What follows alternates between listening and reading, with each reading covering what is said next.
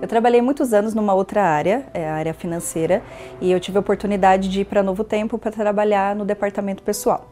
É, eu sou analista de departamento pessoal e realizo alguns trabalhos como é, controle de benefícios, relatórios, é, adiantamento de salário, essas, algumas dessas atividades que são bem do departamento pessoal. Mas além de focar na, no meu trabalho, na, no meu desenvolvimento profissional, eu sempre tive o sonho de ser mãe. Não iniciou nada, a gente continuou do jeito que estávamos e com 31 que a gente até fala que virou a chave, né? E com 30, 31 anos a gente iniciou as tentativas. Eu estava com 31 e meu esposo com 33. É, só que a gente foi percebendo que o tempo foi passando, é, os meses foram passando, eu tinha pessoas próximas a mim, assim, amigas, que mais ou menos estavam com o mesmo tempo de, de tentativa e elas estavam conseguindo engravidar.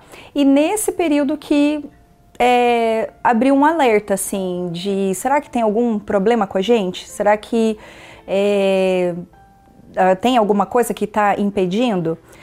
Então, assim, não, não foi fácil, mas em 2018, que foi quando a gente fez esses exames mais específicos, o resultado deles trouxe que era uh, uma endometriose, e essa endometriose ela estava no meu ovário esquerdo, já afetando a minha reserva ovariana. Então eu estava com 33 anos nessa época, com uma reserva ovariana de uma mulher de quase 40 anos. Então eu não tinha muito tempo para perder. Mas quando foi final do ano, nesse mesmo ano de 2019, aquela vontade do nada voltou, como se fosse uma voz dizendo assim: por que você não procura novamente a clínica? E eram é, frases muito nítidas, não era, é, não era nada assim que te desse dúvida, sabe? Era claro assim: por que, que você não procura novamente a, a clínica? Só para entender como que é o processo, você aplica várias injeções na barriga. No caso, eu não tinha coragem de aplicar, meu marido que aplicava. Nosso tratamento ninguém sabia, nem os nossos pais, só nós dois, só nós dois e Deus.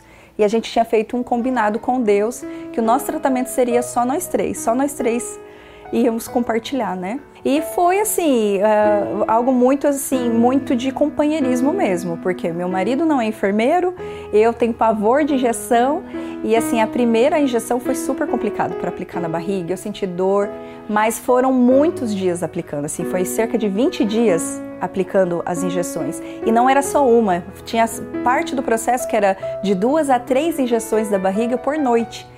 Então, assim, ele ficou prático, né? Criou uma prática grande nesse período.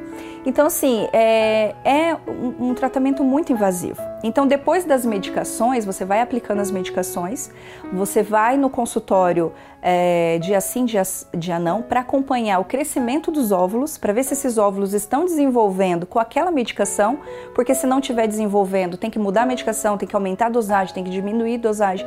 É, é muito, é, é, muito, assim, é muita adrenalina, porque pode tá, dar muito certo e pode não dar certo, você pode investir todo o seu dinheiro e você perder completamente o ciclo, porque nenhum óvulo evoluiu. E esse embrião é Helena. Ele foi o primeiro embrião a eclodir. Eles usam essa palavra eclodir. O embrião ele está fechadinho numa casquinha e ele precisa sair da casquinha. E significa, isso são pontos muito positivos desse embriãozinho. E ele faz isso com cinco dias. E ele foi, a Helena foi o primeiro embriãozinho que eclodiu. Ela foi o embriãozinho que se desenvolveu mais rápido que os demais.